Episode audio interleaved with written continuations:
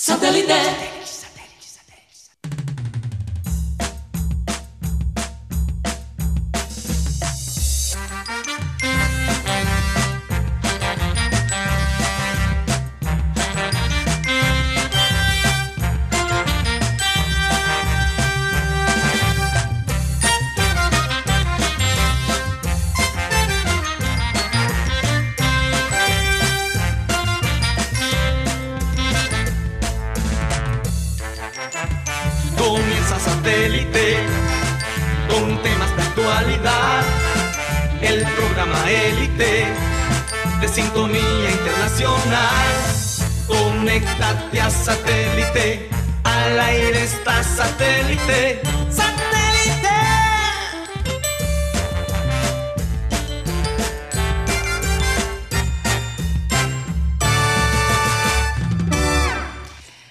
Señoras y señores, bienvenidos a programa Satélite. Felices de estar con ustedes el día de hoy, hoy 7 de, de diciembre. Eh, esta noche hay, hay muchos conciertos, Mateo, Rocha y Benjamín. Hay tres o cuatro conciertos en la ciudad eh, a propósito del Día de las Velitas.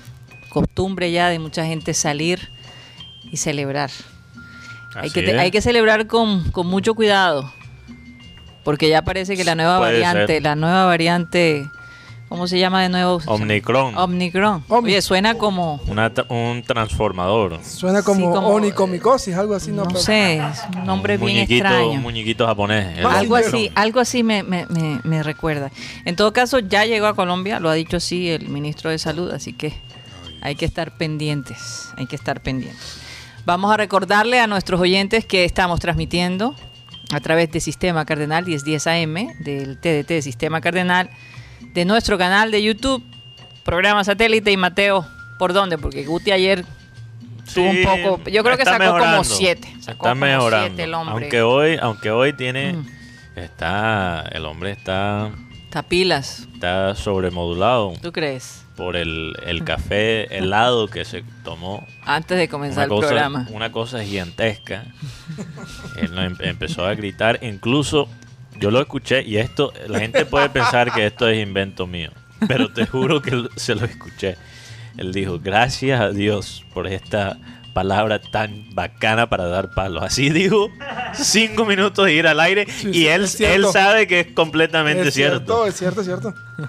Lo dijo. Es que, Bueno. el- T- es que Todo por la cafeína. Mm. es que la que hipocresía. la Ah, bueno, cafeína. pero regresando a lo que me preguntaste, Karina. Por favor, que no te me distraigas, no te me distraigas. También estamos al aire por la aplicación de Radio Digital, donde estamos como Radio Caribe Sano, en la aplicación que se llama TuneIn Ujú, o TuneIn, Así es. si sabes el inglés. También estamos en la aplicación Spotify, que es una aplicación de música y podcast.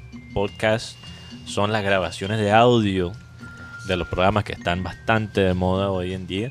Ahí estamos en esa plataforma. También, si nos quiere escuchar en las tardes o noches. O incluso, yo he visto las estadísticas, hay mucha gente que nos escucha el día siguiente en la mañana, en Sí. hora de desayuno. Sí. Entonces, interesante eso.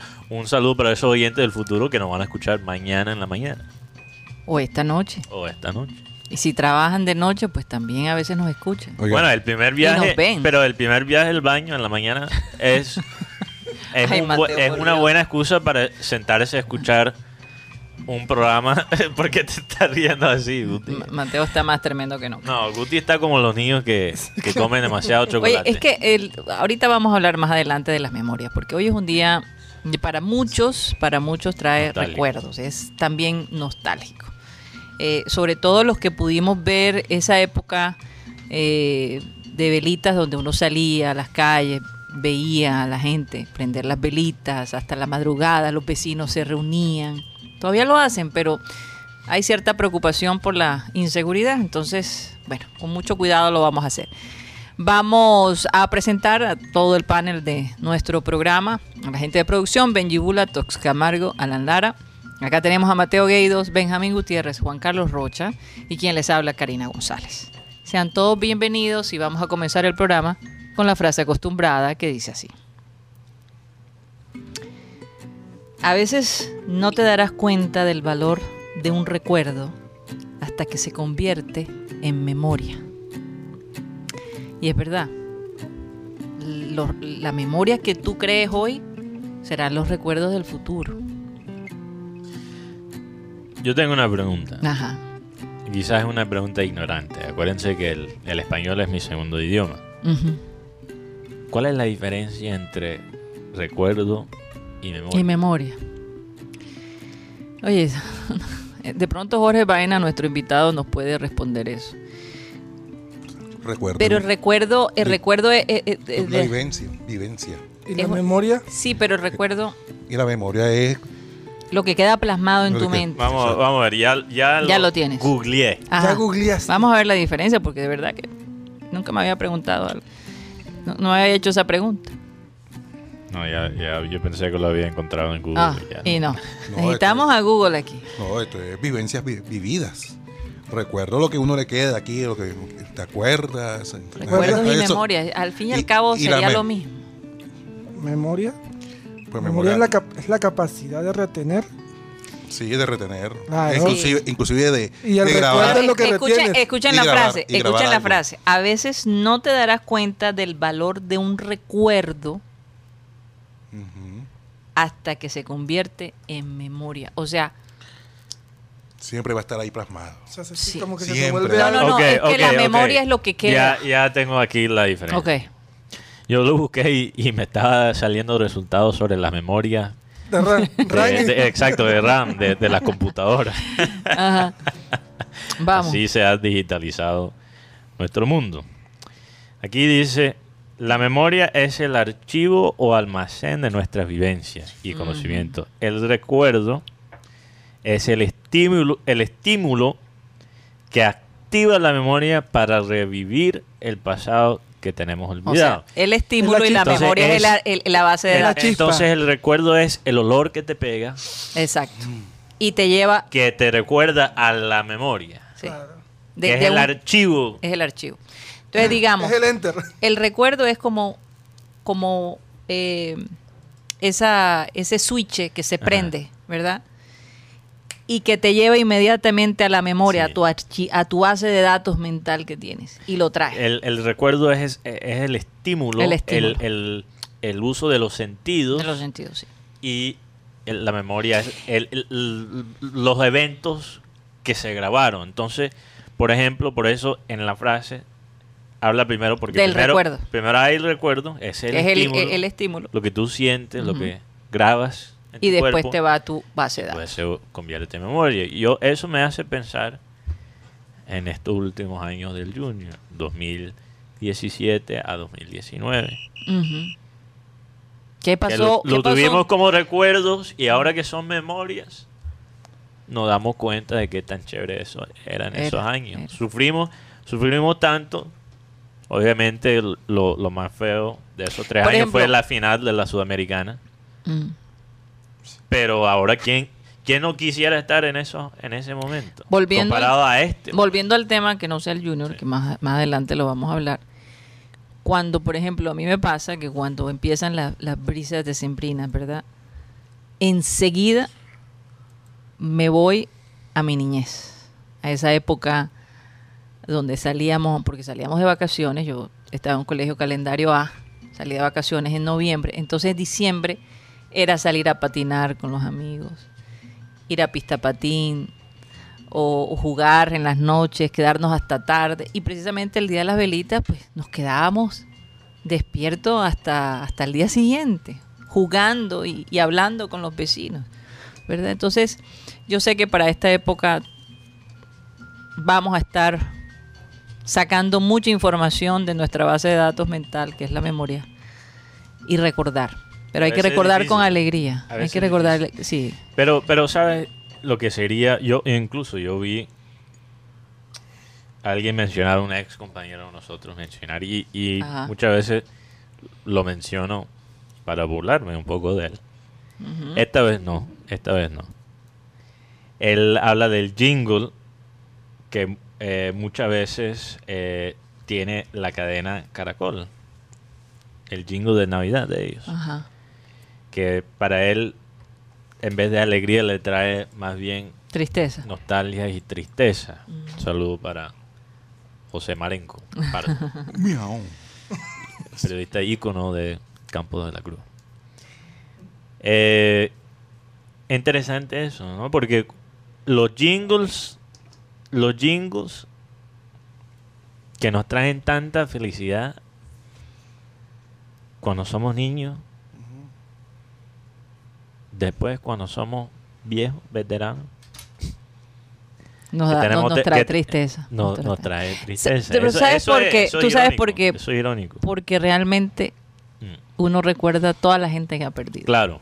Ahora, mi, Esa es la mi- parte difícil. Mi sugerencia es Mm. porque la razón que tanta- tantos recuerdos regresan en esta época de Navidades es porque hay bastante estímulos.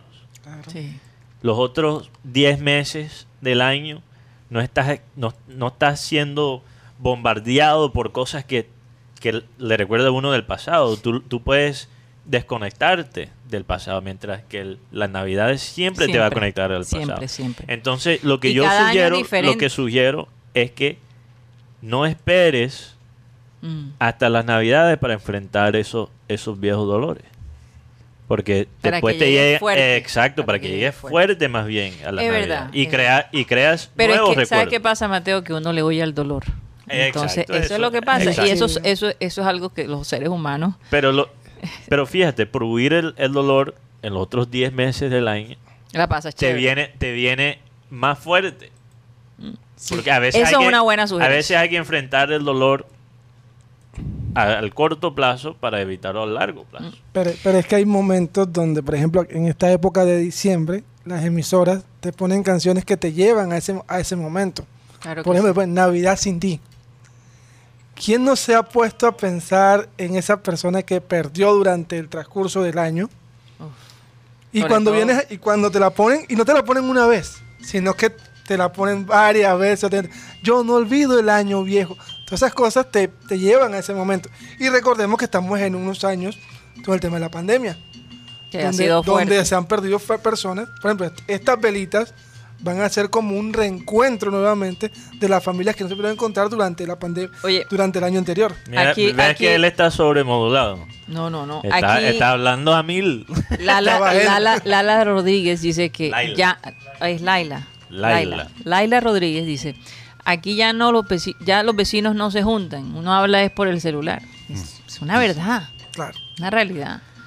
Pero bueno, Yo- quién sí. sabe si, si este año la gente cambie de opinión y trate de hacer algo más como se hacía en la época Yo- anterior, porque es que no lo pudimos hacer el año pasado. Sí. Fue un poquito Ujú. difícil. Pero bueno, quería hacer un... Yo ni siquiera. eh, Imagínate, si mi vecino me llama. ¿Y qué quiere? ¿Y por qué caramba. quiere venir a mi casa? Que le pase y una empieza pelita. a cuestionar. Incluso, la verdad es que si no es de trabajo, a mí no me gusta incluso recibir Y si es una, mensajes. y si es una no, no mensajes, No, ya eh, va llamadas. Ya va él Llamadas. lo que iba a y, decir. y si es una vecina.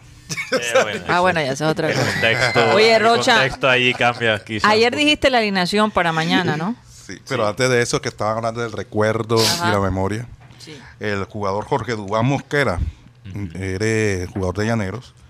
Le manifestó al presidente Duque, eh, señor presidente, nosotros no somos, no somos corruptos. Eh, además, eh, ojalá así, así como salió contra nosotros, hubiera salido contra su ministra. Y estamos recibiendo amenazas de, de muerte a través de las redes. Eso, Fuerte, fuerte. Eso es válido. Eh, y, y- y- y resalta algo que dije ayer y, y creo, creo en esto bastante. Que no se hubiera ni siquiera mandado un comunicado si no fuera por la noticia internacional. Sí. Incluso el chiringuito lo habló ayer. Todos los Sí. programas internacionales. Todos los programas internacionales Sí, sí, si no Lieberman. estuviera, si no estuviera en el chiringuito, en las noticias americanas, En ESPN. en, en No, ahora el Inglaterra, pibe ya habló de eso. ni siquiera, ni siquiera manda un comunicado. Entonces lo que dice el, el jugador de Llaneros es cierto. Es cierto, porque él dice hay una falta de de consistencia. consistencia, El, pre- el presidente de Llaneros habló también y dice que su equipo quedó groggy. Porque ellos tenían que ganar 3 a 0 con, el- con la derrota de... O sea, que estaban dormidos cuando le metieron el El gol. Usó una segundo palabra en inglés, Sí, groggy. Sí, Y en- groggy. y Y- Santa- No, groggy y- es como mí- mareado, Mateo. a mí lo que no quedas una No, persona. Mateo, y en, Groggy- y en Santa Marta es dice. lo mismo en inglés. Y en Santa. Marta dice, "Oíste, no hay plata para, el- para, el- para, para la nómina de, la Unión, como va a haber plata para, para darle a Llaneros. A mí lo que más me da risa de todo También. es que hay personas que son que tienen rabo de paja y se acercan a la candela. Mierda. ¿Y por qué? Es vergonzoso, palabras textuales, lo ocurrido en el partido entre Llaneros versus Unión. El árbitro no puede permitir esas cosas. Es antiético venderse por unos pesos. Más amañar partidos no es lo correcto. ¿Quién lo dijo, Rocha? Imer Machado. ¿Quién es ese, compañero? Ay, que no va a ser aquí Imer Machado. ¿Quién es Imer Machado? ¿Qué, qué pulcritud tiene su hoja de vida? Este no fue el que le pidió la camisa de Guasón Rentería en un partido de millonario. En Cartagena. Claro, pero no esperó ni siquiera que salieran, sino que lo- lo- le pidió la camisa en el primer tiempo. Este no fue el que le dio que los títulos a Nacional. Porque yo creo que este señor es el que menos puede hablar de esto. No, y y así, así, así ha pasado de- de- en todo este asunto. La gente que menos debe hablar está hablando. Oye, sí. Incluyendo el presidente de Magdalena, O que sea, literalmente Oye, Está encanado. Está en problemas Oye, pero no hables así. legales. Está preso, ¿no? Yo, así, yo, güey. yo no voy, Está preso, ¿no? voy a dar declaraciones porque Está- ¿Qué fue lo que dijo? a, a mí me gusta. Está encanado. No, Oye, así. yo no, yo no me atrevo a decirle que Ay, Dios mío, Rocha, por Dios. Yo no me atrevo a por decir. meterse yo- con Guti, a mí sí me gusta visitar a Santa Marta. Yo no quiero que me levantan a, a machetadas cuando A voy. Incluso hace rato que no voy. Está- está- Santa Marta está en mi mente. Oye, pero hablando, hablando Para, para finalizar. sí, Ajá. sobre esto de los Yo- llaneros. lo- lo- ajá, mira. Ajá. Me llega de Santa Marta. A la Unión no le interesa estar en la... A lo de Llanero no le llegó el hombre del maletín. Fortaleza prometió un billete. ¿A quién? A, a- a Llanero. No, pero ¿quién dice esto? Y cuando iban ganando los llaneros, no mandaron el billete por vivos. Y Llanero se dejó ganar. Ah, Eh, esa es fue- otra teoría, esa es otra teoría. No, porque eh, nos escuchan en Santa Marta. Sí, yo Ah, sé, claro lo que están sí. escuchando en Santa No, Marta. yo sé, por eso digo. por- Yo, por eso- por eso- a- están a- escuchando en Santa Marta. mira, mira, un saludo a todos los oyentes de Magdalena. Saludos allá. Saludos. Porque tenemos muchos oyentes en Magdalena. A Magdalena está muy, muy cerca A nuestro corazón. a mi corazón. Y a- Tenemos Barra- familia. Tenemos allá. antecedentes allá. Claro que sí. Me encanta, es algo, a- algo muy especial. Supremamente. Que- La- que visitamos. Con todo Bueno, y eso, Mi, mi madre nació Con- en Santa Marta. Mi padre Sí. también. Entonces hay La mucha garra conexión Samaria. allí. Mis mejores parrandas. Pero no en la. Ciénaga. Mis Las mejores- mías también. Mis mejores parrandas. es verdad, es verdad. No, Santa Marta. No, no, no, se siente uno en casa, la Hasta cierto punto, prefiero la rumba en Santa Marta. Ah, no, Eh, yo- pu- puede ser controversial para alguna gente. Aunque en Barranquilla está mejorando, pero lo prefiero. Aunque en Barranquilla te quedas, como dice la canción. No, ya, eso, ya- eso ya es confirmado. Bueno, vamos a recordar la nómina Pero antes el de eso- mañana. Ajá, pero Ah, no, no, no. Antes- y no solo eso. Antes de eso, Ajá. Y después de eso, lo de Borja. Porque ayer. Rocha tarde, dijo que, que Borja venía. A través de ciertas fuentes se confirmó lo que planteó eh, Rocha ayer en el programa. Que si Gremio baja a la B, No, por eso lo dije hace rato. sí, yo sé, pero, pero ahora la gente Está confirmando lo que ha dicho. sobremodulado. Que podría ser Uribe y Borja. Eso es cierto. Que serían los dos o sería uno o el otro. Porque imagínate, Imagínate, se repite la historia. En Bogotá, ya este, tanto Uribe ni Giraldo siguen en Millonarios. Están jugando Ya- porque no, están ya- en el ya- torneo. Exacto, ya está confirmadísimo que de que ellos no siguen en Millonarios. Eh, lo de Uribe, eh, hoy es que me dijeron que ya Uribe está exigiendo, fir- así como firmó Albornoz, que él también quiere firmar Un precontrato. Un precontrato. Oye, ¿y qué ha pasado? ¿eh? ¿Qué ha pasado? ¿Qué ha pasado con qué ha pasado con eh, con las con los nuevos decía, ¿a quién le van a renovar, Rocha? ¿Quién se queda? Ya dijeron que, que No, no, pero te puedo- Carmelo se va. Hasta el momento te puedo decir. estás como obsesionada con. No, es que no quiero que Carmelo se vaya, no quiero Yo que se tampoco. vaya. Es que él, def- él, él- él No, no, pero, sé, eh, él- pero tú sabes que yo estoy de acuerdo contigo. que no quiero que se vaya. Él es un líder en el camerino, aunque esté en la banca que calentando. sería un error que se fuera. Aunque esté en la banca calentando la punta. Hay algo, o sea, la gente siempre De la piensa. banca. Tú sabes que lo que yo siento, que los jugadores siempre piensan que algo puede hacer Carmelo. Sí, es que Carmelo lo Es esa sensación, porque cada vez que entra, entra de una manera con, con mucha fuerza. ¿no? No, 14 y goles lleva Carmelo con Su Junior. personalidad, man. Super- Y goles personalidad. definitivos. De los definitivos que marcó, se lo marcó en la Superliga en la América, allá en Cali. Mira, los Miami Heat, porque la gente tiene que a veces mirar lo que hacen ciertos equipos de los deportes americanos, porque la cantidad de plata que se maneja en un equipo de básquet hoy en día, en un equipo de básquet de la NBA, un- los, los contratos no se regalan. Los contratos no se regalan. Con todo y eso, los Miami Heat tienen un jugador de 42 años, creo, al- algo así, Ajá. Udonis Haslem, que estuvo en esos equipos con LeBron, cuando ganaron los títulos, etc. Él ni siquiera juega. Él ni siquiera juega. Tiene la barba y, y el pelo blanco. Parece, Le falta el gorrito. eh, parece más viejo que el mismo entrenador Dios que el coach. Y está ahí en la banca. ¿Por qué crees que le pagan a él esa plata? Porque a pesar de toda la analítica, porque el, el básquet, como el béisbol hace años atrás, pasó por su proceso de la, de la analítica, las estadísticas se usan bastante en el básquet. Sí, Y con claro. todo y eso, aprecian lo intangible. El hombre es un líder, el hombre eh, Por eso es que yo digo, una no, no, y cultura. además, además Carmelo me imagino que además- sería algo parecido. Además creo que él lo merece por todo lo que ha hecho y el Sí, esfuerzo que ha tenido. punto. sí, pero si lo merecía Carmelo, imagínate Teo. No, pero no, hablemos podemos- otra no, vez. pero de lo ¿De que digo es que merecimiento? si estamos hablando de merecimiento, ahí estamos. Bueno, eh, eh, sí, ahí- Pero bueno, vamos. la palabra. El, el tema es, ahora ahora que estabas hablando de, de Miami y eso, el Junior ha hecho, eh, a través de un representante, a través de un emisario, un sondeo con, con Jimmy Chará. En serio, pero En Portland. Sí, Portland. pero él va a jugar final. Sí, claro, contra los New York. Lo dije ayer contra el New York City. Bueno, él va a jugar final. Dijo, hablemos después de la final. Porque la idea es para... Yo sé que lo de Jimmy es difícil porque el hombre está ganando en dólares. Pero no solo él- eso, ¿sabes no lo solo que es él- Portland? es que No. Portland es un vividero. Mira, en Portland. No, yo no sé cómo tú es Portland. puedes- en Portland puedes diciendo. comprar tu propia finca de marihuana. Mira, Uy, vas a mandarla. bueno, El tema es que Y eh, completamente legal. Ah, Ah, ok, Estamos no, hablando que no hay- esto no hay es. que no, hacer- el- yo pensé que iba a decir, puedes comprarte una casa grande o puedes... Y, y de- y la plantas allá, en la parte de atrás. Caramba. Bueno, Jimmy dijo, bueno, vamos a, hablemos después de la final. Después que, y hablamos. O sea, no estoy diciendo que, va, que se va del negocio, sino hicieron, ah, hicieron el contrato con el hombre. hablamos después de que juegue la final. Me gustaría.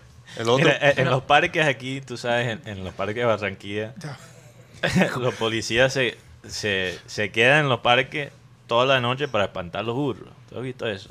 no, pero será antes. Ya no los espantan, no, ya. a veces los todavía acompañan. pasa, a veces todavía pasa que tú ves cuando hay como muchos burros en el parque, tú ves que llegan un grupo de policías y se plantea ahí para espantar los burros. En Portland, los mismos policías te están dando un porro ahí. Esa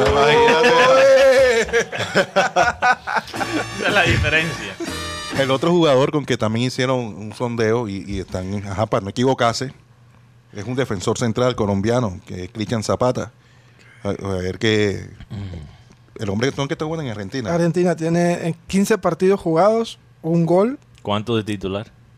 15 de titular. Los 15. Sí, titular. Sino que el problema es que llegó un nuevo técnico y lo, hay, lo han ido aislando. sacando. Y parece que el que va a llegar a ser nuevo técnico del equipo San Lorenzo es Hernán Crespo.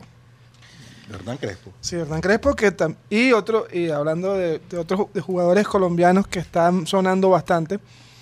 Hoy tenemos el partido entre Atlético Madrid y Porto. Sí. Que, eso, ese es el que define. Sí, ese es- el- grupo- el porque lo- El segundo mayor- cupo de ese grupo. Sí, porque la mayoría Sí. ya está bastante Ma- ya marca, están definidos. Marca sacó un, un, reportaje. De los partidos de hoy. De Yo hoy. creo que mañana hay el de Barcelona. El de Barça. Sí, todavía falta. Mañana fa- hay más partidos interesantes. y los partidos a partir de las 3 de la tarde. ¿no? Tres de la Así Así tarde. que se pueden quedar con nosotros, por favor. Eh, entonces le- Marca sacó un reportaje hablando Ajá. sobre Luis Díaz. Luis Díaz fue so- sondeado por Atlético Madrid. Atlético Madrid lo quería traer. Pero ¿qué pasó? El Porto se plantó en, en un dinero y el, y el Atlético me dijo que no llegaba. ¿Qué- ¿Quién llegó? Llegó Grisman. ¿Y quién llegó? Mateus Cuña. Pero en estos momentos, Atlético de Madrid le ha puesto el ojo totalmente a Luis Díaz porque sabe que Luis Díaz es la bujía del equipo Porto. Sí, Luis Díaz, ah, para, para Corro- eh, corro- y- sí, dañar un hoy. poquito el ambiente. Uy, me encanta.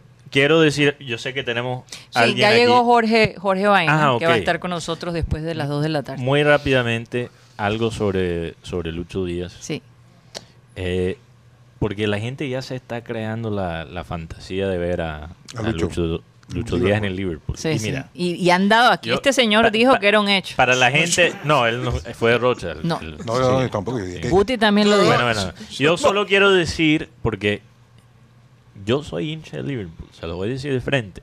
Yo soy hincha, hincha a morir de Liverpool. O sea, atrás de Junior Salah. De tu- está atrás de después Teo Salah.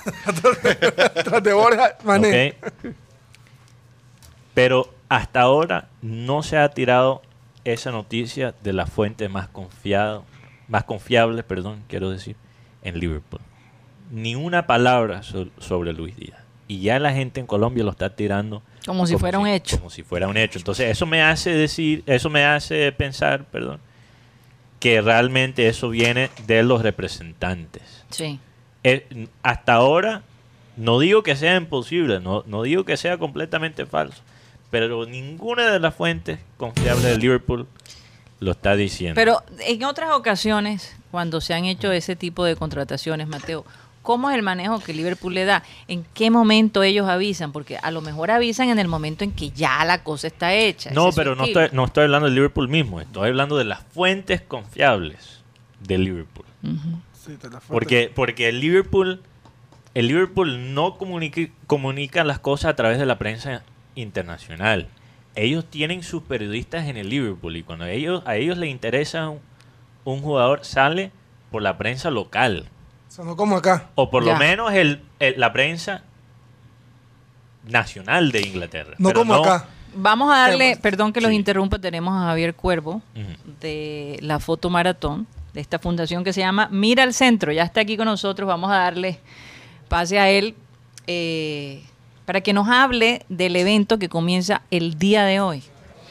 Va a ser muy importante, vamos a, a dejar que se sienten aquí. Bueno, Dios mío, ¿cómo estás? ¿Cómo te llamas? ¿Cómo le va? Edgardo Arjona, Sí. como el cantante. Casi. Bueno, casi, porque es el mismo apellido, pero Sí, no, casi, no el casi. nombre. Y acá tenemos a Javier, Javier Cuervo, ¿cómo estás? Roca. Vamos a tratar de buscar Roca. una silla. ¿Qué tal? ¿Cómo va? Bueno, eh, ponte los audífonos si quieres, rápidamente.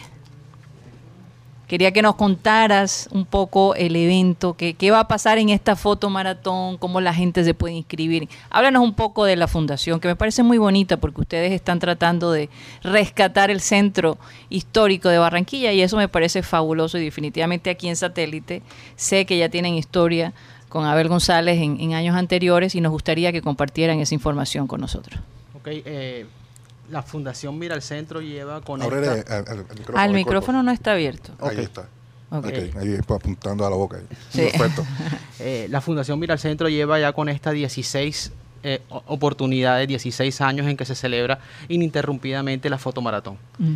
Es un evento de ciudad que consiste en eh, reunir a los fotógrafos amateurs y profesionales de la ciudad y tomarle fotos al centro histórico de Barranquilla eh, en un periodo de 12 horas, eh, basándonos en unas categorías establecidas eh, por unos premios, que luego serán juzgadas sus fotografías y, y reclamarán unos premios. Este año tenemos 12 millones de pesos en, en premios. Tremendo, Sí. tremendo.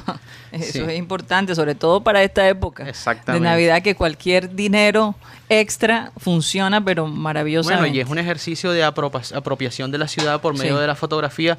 Este año tenemos eh, el eslogan de, del centro tiene historia, cuéntanos las historias del centro. Eh, todo el mundo tiene una historia relacionada con el centro, entonces Así es. a través de la fotografía es una, una bella manera de congelar esas historias y tenerlas eh, como sentido de apropiación de la ciudad. El enfoque siempre es hacia el centro. ¿Todos los años o solo este No, año? todos los años. Todos los años. Es que la fundación se llama así. Mira al centro. Mira al Sí, centro. Mira que este año eso. tenemos un, un- No vamos a salir desde los, el perímetro estricto del centro porque vamos a salir este año desde la Plaza de la Paz. Entonces nosotros siempre el perímetro lo tenemos de la Murillo hacia abajo. Eh, pero entonces es una oportunidad de tomarle foto a unos edificios que antes nos no metíamos eh, dentro de la fotomaratón porque se salían del centro. Entonces está la Casa Catinchi. Claro, está que fue utilizada para el, para el, rey de España. El Colegio María Auxiliadora, que es bellísimo, que está al frente, el edificio García, el Banco de la El República. edificio García, bellísimo también. Entonces, dos cuadras que tienen unos edificios que son bien Oye, dignos de. Te hago de esta pregunta, tú que has fotografiado el centro por tantos años, ¿no? ¿Qué cambio has visto en el centro de Barranquilla? ¿Cuál ha sido el impacto más grande? El cambio más grande que ha tenido. Bueno, ustedes se acuerdan cómo era antes. Sí, claro. Eh, Claro. entonces, básicamente, a través de los 16 años hemos visto la transformación del centro en fotos. Sí. Claro. Hay cosas que no cambian. Eh, porque todos los años toman fotos a los locos que están tirados en el centro. Porque es lo que tenemos.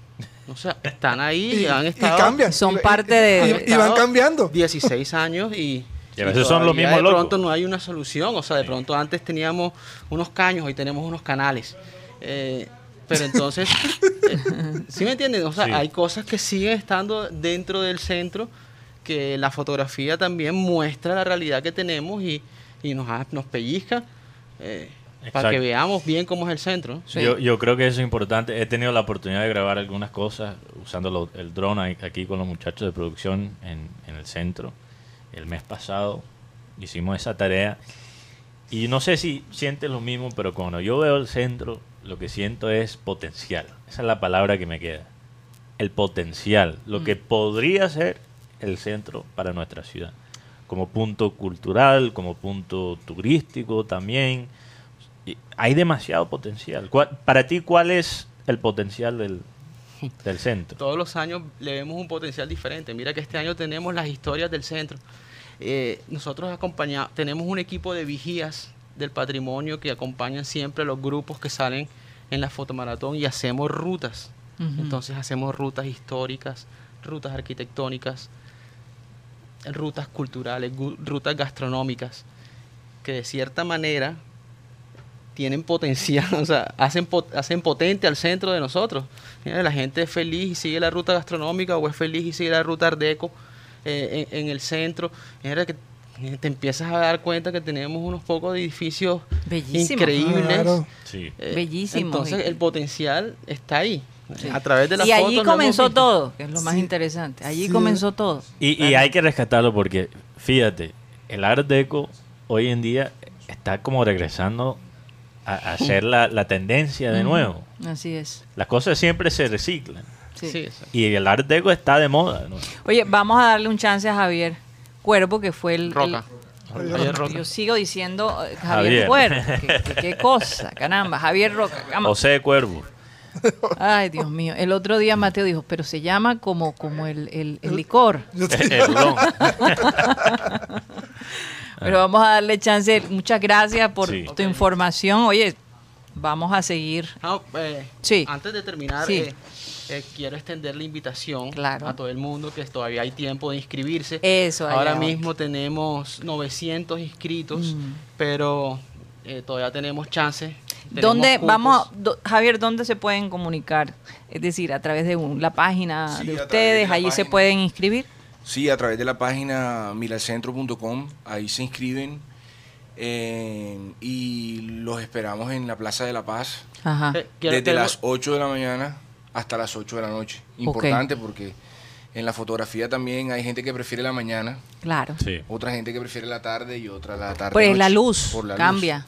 La luz Sí, cambia sí. durante el día. Una, una de las cosas que yo recuerdo cuando llegaba, cuando, cuando escuchaba las entrevistas de Mira el Centro de tu papá era que tu papá siempre nos refería a una historia del centro propia. Entonces me gustaría que Claro. no se perdiera nada de eso y nos contaras tú Que yo les contaré una, historia. porque de eso se trata la, Wow. la decimosexta maratón.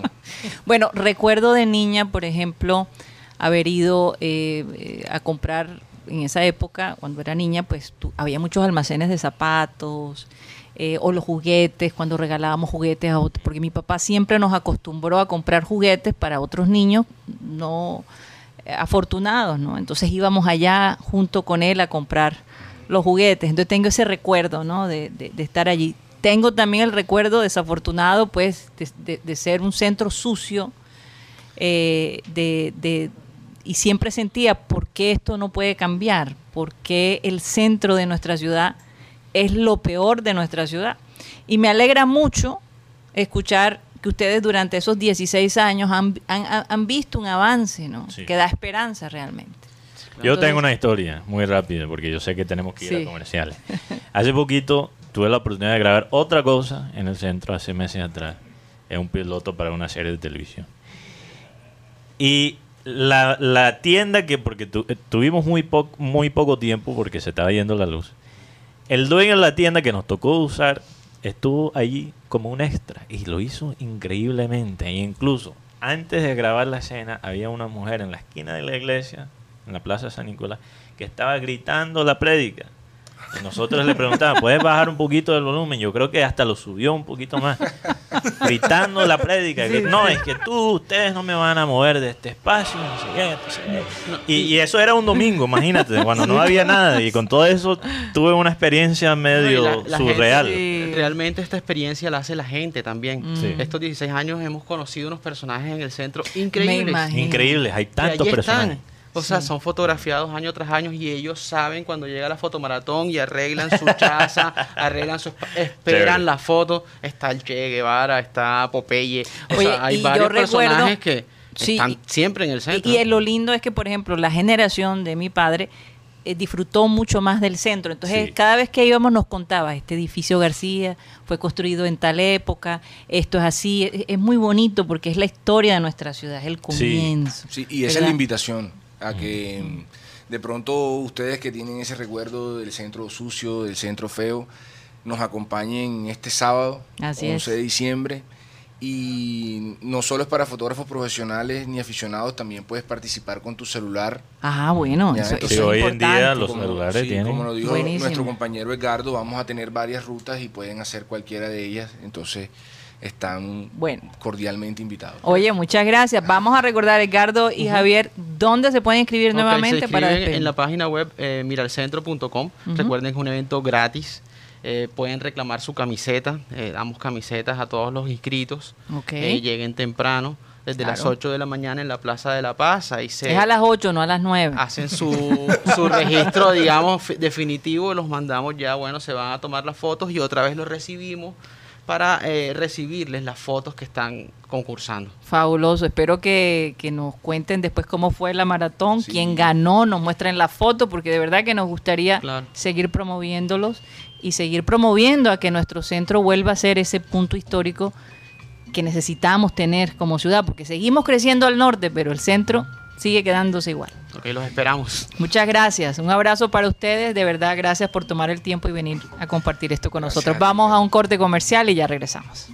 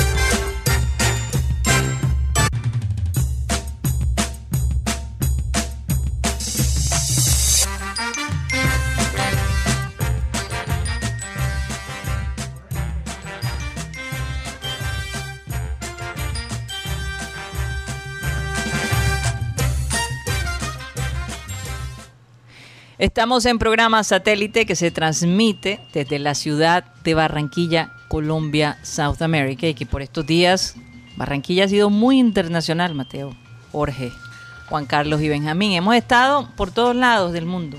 No solo desde la parte, digamos, eh, lo que pasó la semana pasada con la conferencia esta mundial de juristas, pero también por lo que pasó el otro día con el partido de, de Bueno, Unión. pero Por todos Barranquilla no, quizás la costa, pero Barranquilla no. Barranquilla no, Barranquilla, la costa, la costa. Sí. En todo Por caso. lo de Unión. por lo de Aquí Unión, sí. incluso Carlos Reunión Magdalena. Carlos Acosta Álvarez Ajá. dice saludos desde Ciénega Magdalena. Ajá. Él va a, a investigar lo que pasó en el partido polémica del ascenso, es lo que él dice. Allá nuestro corresponsal en la Ciénega Lo va a investigar. lo va a investigar. Bueno, rápidamente vamos a saludar a la gente. ¿Quién lo va a saludar? ¿Quién le toca hoy? No, Ah, iba, Soy iba- yo, iba soy a yo. decir, Pero no me lo mandaron, imagínate. Entonces iba, iba a decir que, que, que el Unión le llega un billete como si fuera de la Ah, no, no, sí me lo mandaron. Yo sí lo- como si fuera de la A y paga con, con, con, con la B. Ajá. A la Unión le llega un billete como, Como si fuera de la B. co- juega, juega, le dan un billete como si fuera de la A. Sácate ¿Y la paga? papa, Rocha. Y Como de la B. Paga con los jugadores de la B. La I mayor le manda eh, porque ellos son socios fundadores, el Unión Claro. Magdalena. Y los jugadores le ganan, el que más gana, gana dos millones de pesos allá.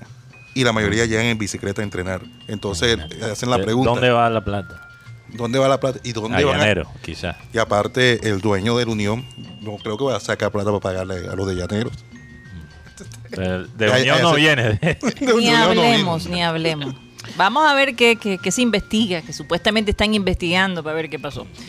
Pero bueno, vamos a saludar rápidamente, Rocha. A, a- No, no, yo tengo aquí Ah, la tú lo tienes. Hoy- Ok, hoy sí lo voy a rápidamente, para aprovechar el tiempo acá con Jorge. Ok. Un saludo a Antonio Avendaño, nuestro amigo allá en California, San José, California. Él dice, yo he visto a J. Chará, no sé por qué pone J, porque el nombre de Jimmy, no es con J, es Es con Jimmy. Y. No es Jimmy, es Jimmy. De pronto el show de Jimmy. Yo he visto a Jimmy Chará y ya no es el mismo del 2017. Muchísimo más lento y juega solo 65 minutos. Casi siempre es el primer cambio. Su hermano sí es Cancamán. Yo quiero, eh, eh, Tony, yo también he visto a Jimmy Chará jugar mucho en la MLS. Y primeramente el Jimmy Chará que llegó a Portland no es el Jimmy Chará de ahora mismo. Incluso yo diría que atrás de Sebastián Blanco en Portland, el jugador más importante de ese equipo es Jimmy Chará. Y aunque es cierto, es más lento ahora, porque eso es natural. Claro. Uno pierde la velocidad con la Con los eh, años. con los años, lo hemos visto con, con muchos jugadores. Ujú. Es un jugador más inteligente, es más eficaz, incluso. La Yo creo- madurez aporta también. madurez, pero también le ha servido jugar en la MLS. Ok. Un saludo también a Jaime Montenegro, María Martínez, Julio Rodríguez, Arturo Monsalve, Enrique Martínez, que dice, hablando de la memoria y los recuerdos, eh, dice, la memoria es la nube y el recuerdo es el buscador. Me gusta ese ejemplo. También un saludo a Bebe Films, Juan Gómez, que dice, saludos para todos, contando los días para estar en mi amada Barranquilla, desde la ciudad de Bogotá. También a Laila Rodríguez, que ya la mencionamos, Luis Caballero, Rebeca de la Osa, Freddy Calzo, que creo que va a estar aquí en Barranquilla la próxima semana. Un saludo para él. Milton Zambrano, que dice, señores, día de velita, que sea la luz de Dios la que nos ilumine. También un saludo a John Garrido, Javier Orozco Yolanda Menguel. Aquí Dos tengo- minutos, Karina, lo hice rápido. rapidito. Aquí tengo un mensaje de Domingo Hernández. Dice que me gustaría que fotografiaran la emisora donde nació Abel González como locutor. Emisoras variedades. En la calle 33 con carrera 36 y 38.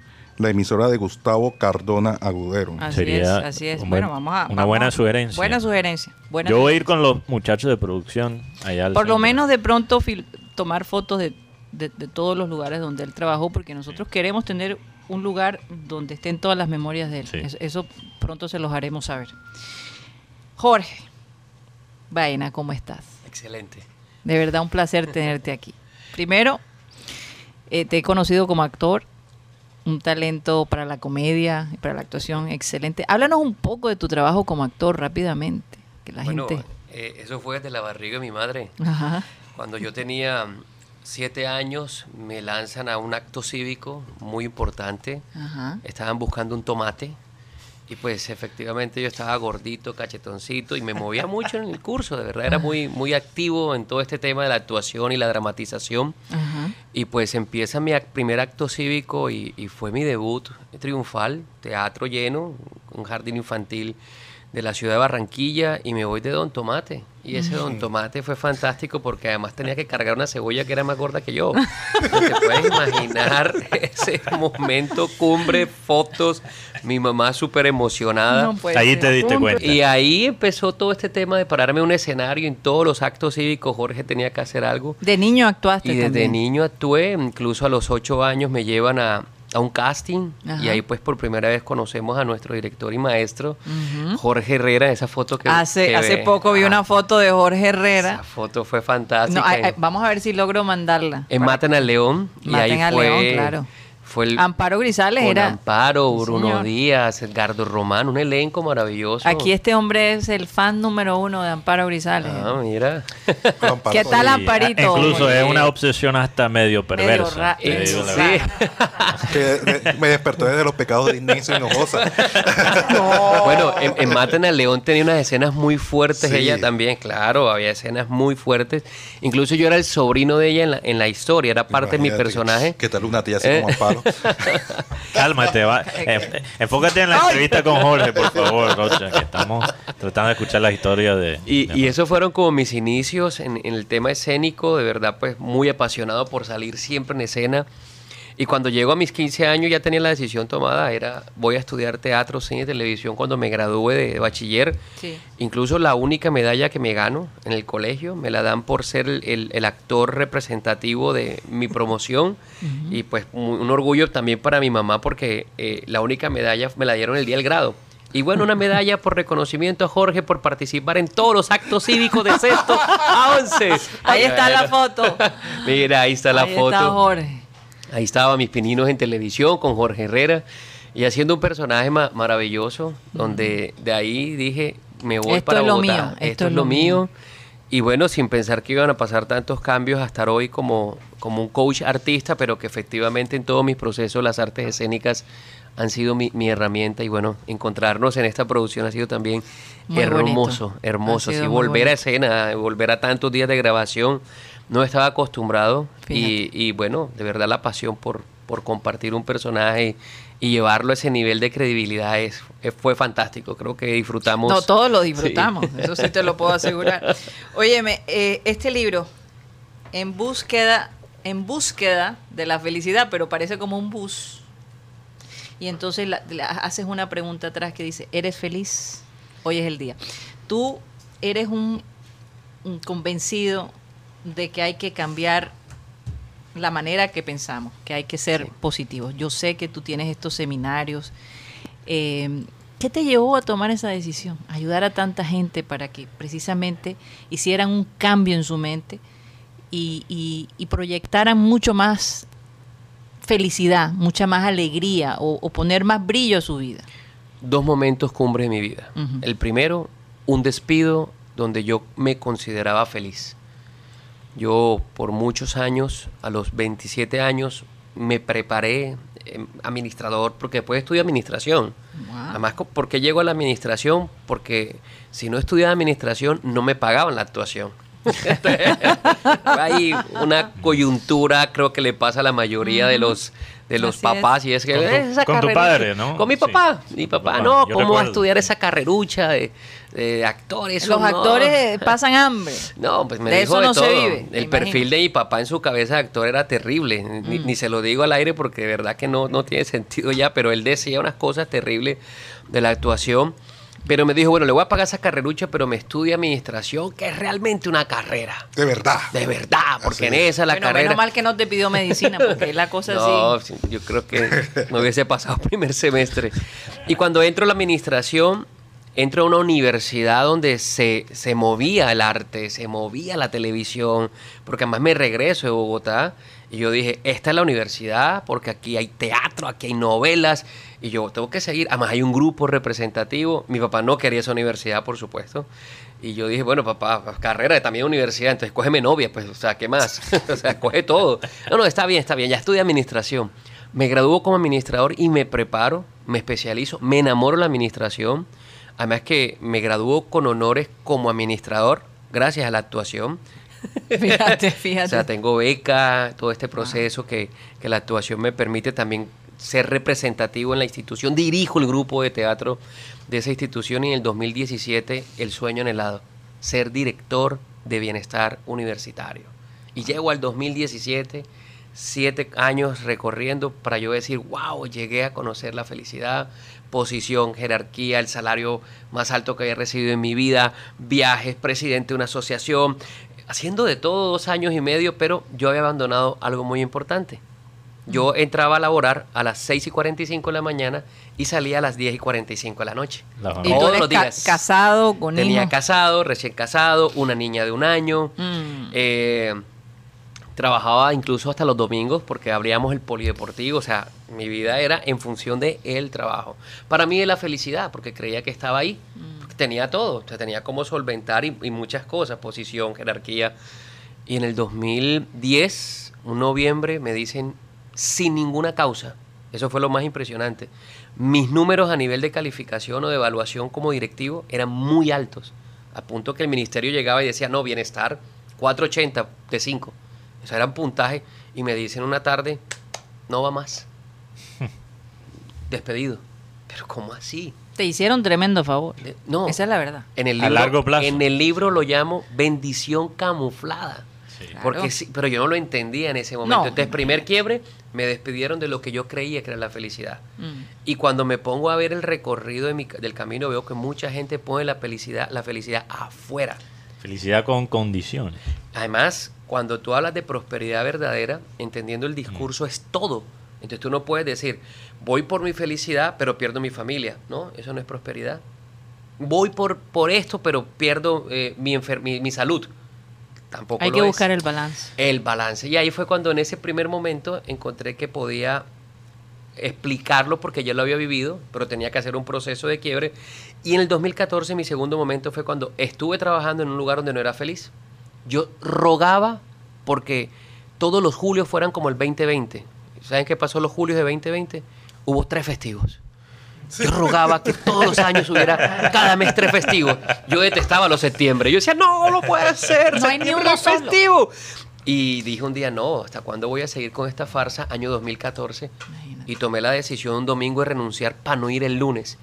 Y empezar en ese 2014, en septiembre, primero de septiembre, a buscar lo que realmente era el propósito y ese sentido de misión de vida, donde yo decía, yo vine fue a compartir un mensaje, soy actor, voy a empezar un proceso de coaching, me había graduado como ma- magíster en mercadeo, o sea, tenía un poco de cosas que al final las tenía como títulos, pero no las ponía en función de- del servicio.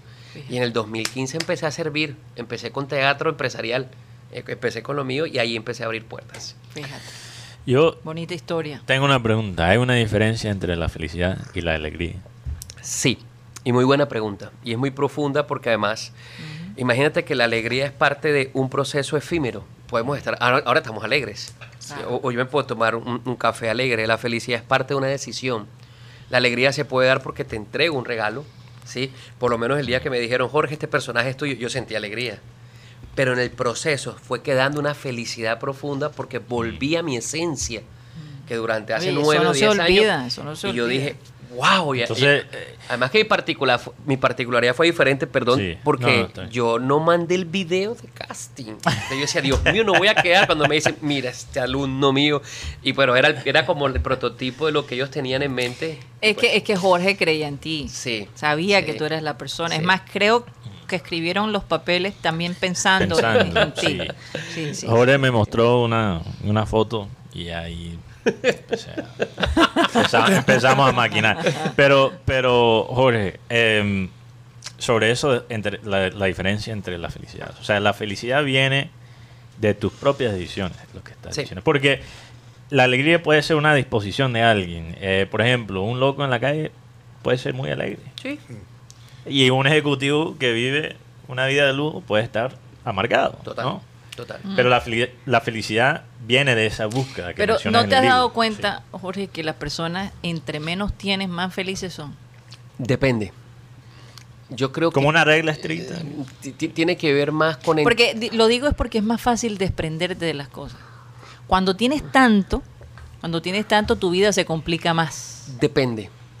Y, y sigo, y, y- y ahí insisto porque Ajá. yo hoy estoy en una búsqueda ya de no solamente entender esa felicidad que es una decisión, sino el cómo sirvo más. Y para llegar, por ejemplo, yo tengo un sueño para marzo y es llenar el Coliseo con 5.000 jóvenes para que lean mi cuarto libro que se llama Elige.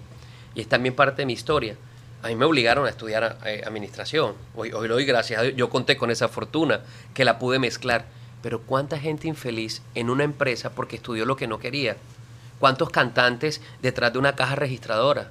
¿Cuántos directores de cine eh, en una caja de olímpica? Y no tiene que ver con, con la empresa, sino tiene que ver contigo. Contigo, con lo que tú tenías planeado. ¿Cuántos dices, periodistas detrás de un volante? Total. Y, y entonces O yo bandidos digo- detrás de un periodista. Sí. No, ya es, ya es, es que ya esa es otra escogencia.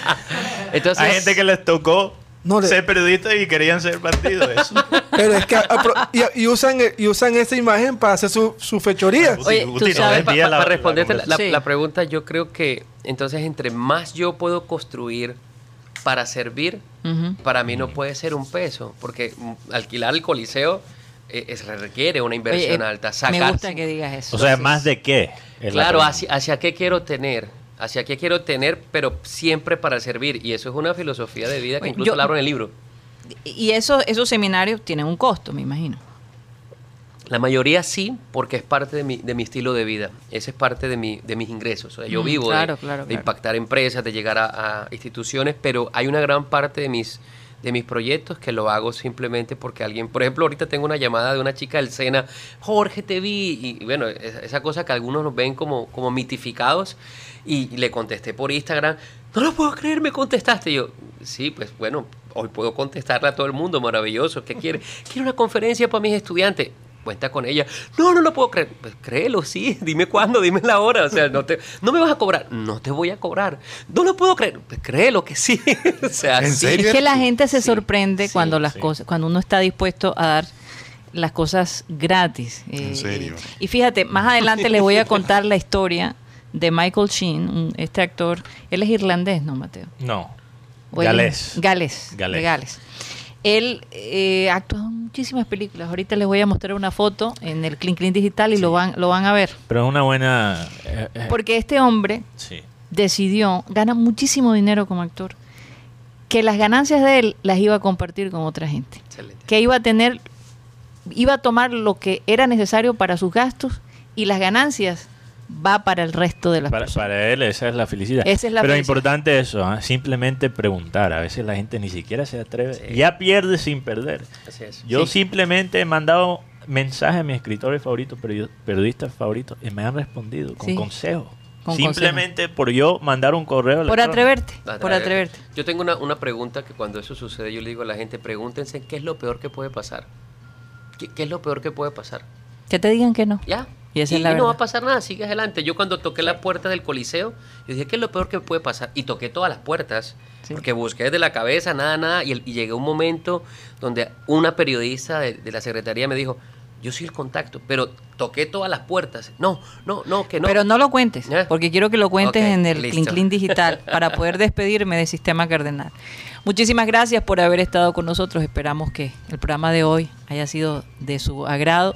Y bueno, recordarles como siempre que estamos de 1 y 30 a 2 y 30 de la tarde aquí en la 10 10 AM. No se lo olvide, seguimos al Clean Clean Digital a través de nuestro canal de YouTube, Programa Satélite. Muchas gracias. Satellite.